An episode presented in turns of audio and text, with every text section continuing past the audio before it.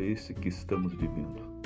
Um mundo de grandes lutas, um mundo que nos apresenta as grandes dificuldades, um mundo que nos amedronta. Mas é um mundo que tem que ser vivido a cada dia, passo a passo. Temos para esses momentos uma palavra, uma palavra oportuna. Portanto, fique conosco nesses podcasts. Terá para você aqui uma palavra de Deus, uma palavra de esperança, uma palavra de fé, uma palavra para te ajudar na caminhada, te encorajar, motivar, também despertar o seu coração para Deus. Creia, viva e permaneça nesta palavra oportuna.